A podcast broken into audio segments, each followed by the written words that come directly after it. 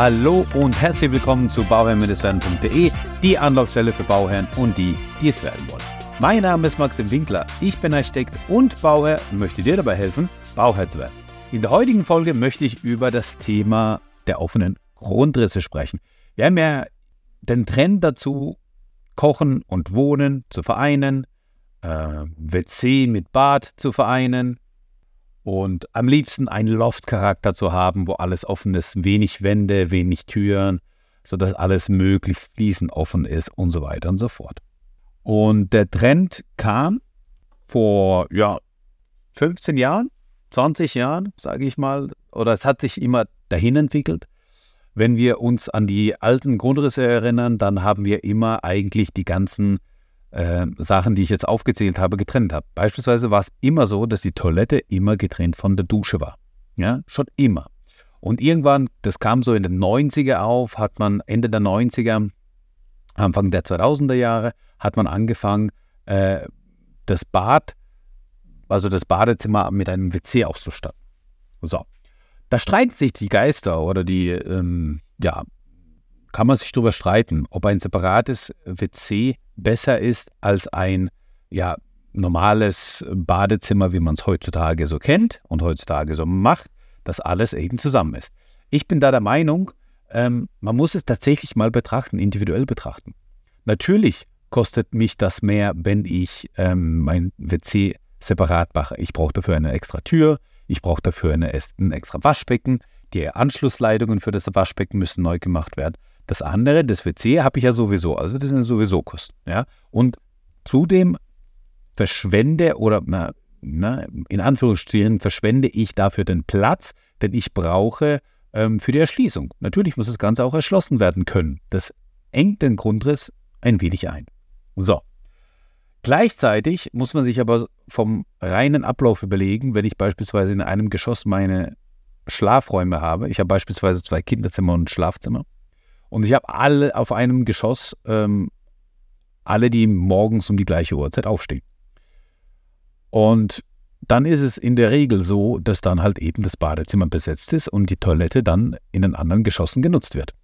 Entweder im Erdgeschoss oder wenn vorhanden auch im Dachgeschoss.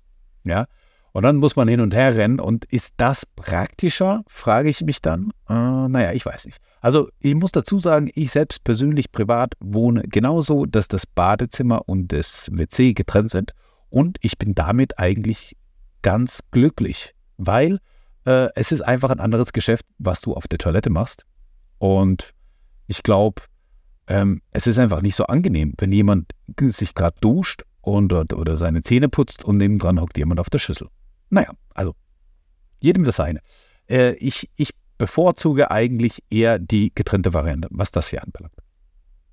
Wohingegen, ähm, wenn man sich das Ganze so betrachtet und sich die, den, den Wohn- und Koch, Wohnkoch-Essbereich anschaut, mittlerweile ist es auch gang und gäbe, dass man das offen gestaltet. Hier bin ich ein Fan davon, dass man das offen gestaltet, weil ich habe mittlerweile eigentlich technisch betrachtet so gute Möglichkeiten, dass die Luft, äh, die, wenn, wenn, gekocht wird, abgezogen wird und es einfach ja nicht mehr ähm, intensive äh, Belastungen da gibt für das Wohnzimmer. Aber dennoch, es ist und bleibt so, dass wenn du da mit Knoblauch oder sonstigem gekocht hast, also einfach mit etwas, was einfach intensiv ist vom Geschmack, dann merkst du das einfach überall, du riechst es halt überall. Und das kannst du doch ein bisschen eindämmen oder doch stärker eindämmen, wenn du halt die Küche separiert hast, mit einem, ja, mit einer Tür zumachen kannst und dort dann werkeln kannst. Der Vorteil von einer getrennten äh, Variante, also wo, der, wo, die, wo die Küche dann für sich getrennt ist, ist dann auch, dass man dann ähm, schnell mal durchlüften kann, und zwar da, wo die Feuchtigkeit oder die Gerüche entstehen. Ja, einfach mal schnell durchlüften, Tür zu machen, da durchlüften, besonders äh, interessant im Winter, ja, um dann einfach ähm, das Ganze ja, äh, für den Wohnbereich oder Essbereich einfach nicht ja, die Gerüche da drin zu haben. Ein weiterer Punkt ist, was die Küche anbelangt, ist, ähm, man kennt es, man hat Gäste, man, man, man, man, vor allem wenn man viele Gäste hat, ja, auf einmal irgendwie 10, 12, 15 Leute am, am Tisch, und dann hat man zwischen den äh, Mahlzeiten, ja, zwischen den Gängen sozusagen, halt Geschirr, was man wegräumt ne, und so weiter und so fort. Und es ist ja nicht alles auf einmal weg und ist auf einmal alles äh, aus den Augen, aus dem Sinn.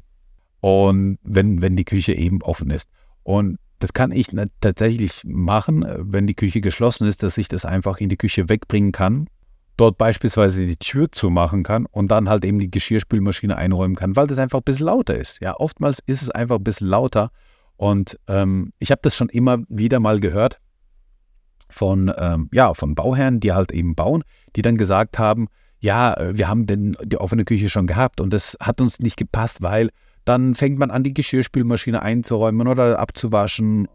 Und dann ist es ein bisschen lauter, dann machst du den Fernseher automatisch lauter, damit du was hörst, wenn da jemand gerade im Fernseher ist und so weiter und so fort. Also das ist einfach schon so, dass es auch Sinn macht, das Ganze hier abzutrennen.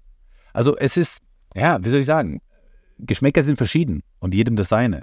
Und wenn ich darüber berate, dann erkläre ich einfach und berate genauso wie ich das jetzt hier im Podcast mache, dass ich dann einfach aufkläre und aufzeige, wo sind die Vorteile, wo sind die Nachteile. Entscheiden muss das der Bauherr oder die Bauherrschaft selbst, ja, also individuell. Ja, die einen mögen es, die anderen nicht. Mir gefällt beispielsweise eine, also ein optisch gefällt mir die offene Küche, aber was mir nicht gefällt, ist beispielsweise ähm, das ähm, im Badezimmer die, de, das WC zusammen im Bad ist. Ja, das gefällt mir beispielsweise nicht. Ähm, und dann ist auch nochmal ein Punkt, der meiner Meinung nach wichtig ist.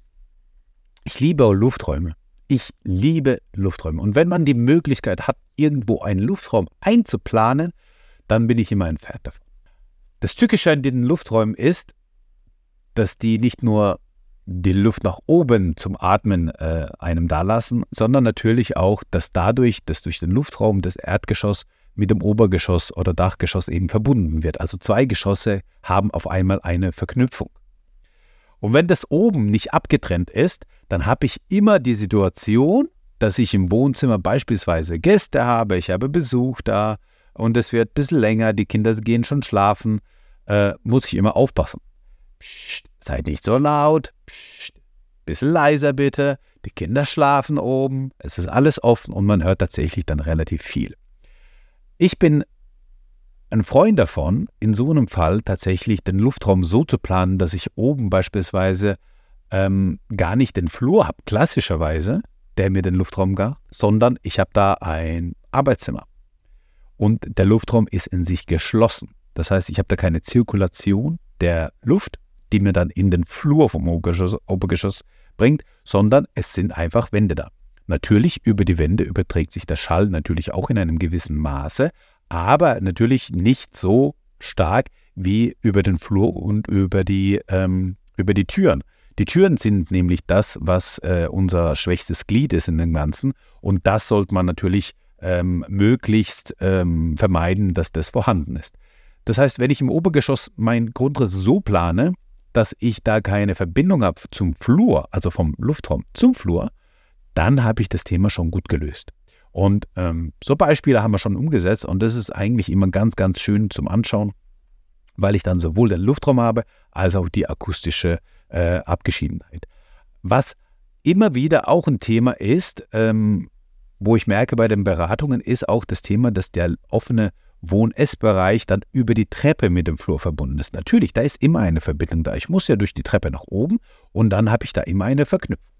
Und da empfehle ich oder da sage ich immer, hey, baut, überlegt euch mal, ob im Erdgeschoss oder dann im Obergeschoss, beziehungsweise, äh, beziehungsweise natürlich, ähm, ja, äh, ähm, Obergeschoss oder Dachgeschoss, das könnt ihr euch selbst aussuchen, ähm, auf jeden Fall im Erdgeschoss oder im oberen Geschoss möglich ist, eine beispielsweise Schiebetür einzuplanen oder eine Glastür einzuplanen. Bei uns beispielsweise ist es auch so, wir haben ein ja, über die Treppe, wo man nach oben geht. Und dann haben wir oben eine Glastür, die uns den Schallschutz macht. Ja, also das heißt, der Schall, der überträgt sich jetzt nicht, wenn wir Besuch haben und oben schlafen die Kinder im Kinderzimmer, dann überträgt sich der Schall einfach nicht so gut, weil da nochmal eine zusätzliche Hürde ist. Also ich habe nicht nur ähm, mein schwächstes Glied, was dann die Zimmertür ist, sondern ich habe davor geschaltet noch eine Glastür, die mir den Schall abhält. Und das bringt relativ viel. Doch, das bringt auf jeden Fall sehr, sehr viel, weil ich äh, merke das immer wieder, wenn die Tür einfach offen bleibt und man die Tür nicht so macht, dann merkt man halt oder hört man deutlich mehr von unten, als äh, wenn die Tür natürlich zu ist. Ja, und wir haben tatsächlich, und das ist jetzt meine persönliche private Erfahrung, wir haben auch Partys gefeiert, wo wir gesungen haben und getanzt haben und es war laut. Und oben haben die Kinder halt einfach geschlafen. Das funktioniert. Natürlich kommt es auch immer darauf an, wie, wie gut und wie stark die Kinder schlafen. Aber so eine Glastür, so eine Zwischentür einfach, die man bei Bedarf auf und zu machen kann, die in der Regel offen ist vielleicht auch, aber die dann einfach bei Bedarf geschlossen werden kann. Das kann auch eine, also kann eine Glastür sein, das kann eine Schiebetür sein, die in der Wand verschwindet, ja, die gar nicht wahrnehmbar ist, die aber dann beim Bedarf, und zwar da, wo man es halt tatsächlich braucht, zugemacht werden kann und somit der Schallschutz vorhanden ist. Ja, das war so der Überblick zu den größten, gröbsten Punkten, was äh, den Schall und die Schallausbreitung und die Loftsituation, die wir alle gerne lieben, vermeintlich alle gerne lieben und alles offen und keine Türen haben wollen, ähm, ist es doch so, dass man da halt einiges beachten muss. Und meiner Meinung nach ist tatsächlich so, dass sich da, ähm, ja, die einen lieben das, die anderen nicht, die einen wollen das, die anderen nicht. Und da finde ich, muss man sich einfach, ja, sich das Ganze anschauen oder sich das Ganze anhören. Wo sind die Vorteile, wo sind die Nachteile? Und wenn man das allumfänglich gemacht hat und dann weiß, okay, hey, das sind meine Vorteile, das sind meine Nachteile und ich gehe bewusst das ganze Thema an, dann bin ich auf der sicheren Seite, sodass ich dann natürlich auch sagen kann, okay, ja, das möchte ich so machen und ich weiß, dass es diese Nachteile gibt, die nehme ich aber in Kauf, die, das ist mir wert. Ja, genauso sollte es sein. Okay, also, wenn du weitere Fragen hast zum Thema Hausbau, dann schreib mir einfach eine E-Mail an info@bauherr-werden.de. Ansonsten hören wir uns beim nächsten Mal und immer dran denken, um Bauherr zu werden, schau rein bei Bauherr-werden. Ciao, dein Maxi.